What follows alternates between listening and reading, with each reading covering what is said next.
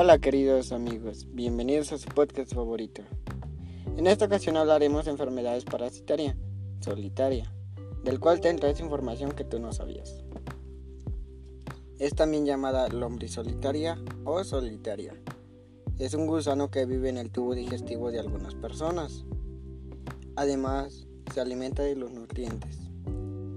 Algunos de los síntomas en niños es algo sorprendente pues no sienten nada durante meses o años. La mayoría de las personas con una infección por lombriz solitaria es contagiada de las siguientes maneras.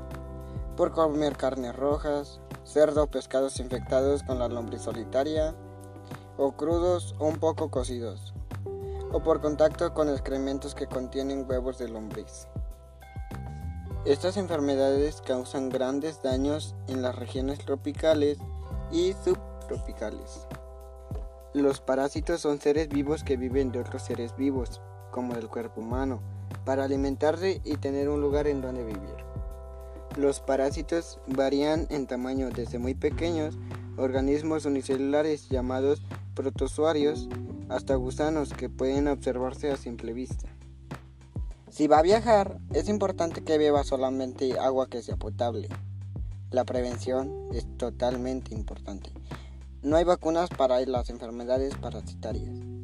Existen algunos medicamentos disponibles para el tratamiento de estas infecciones.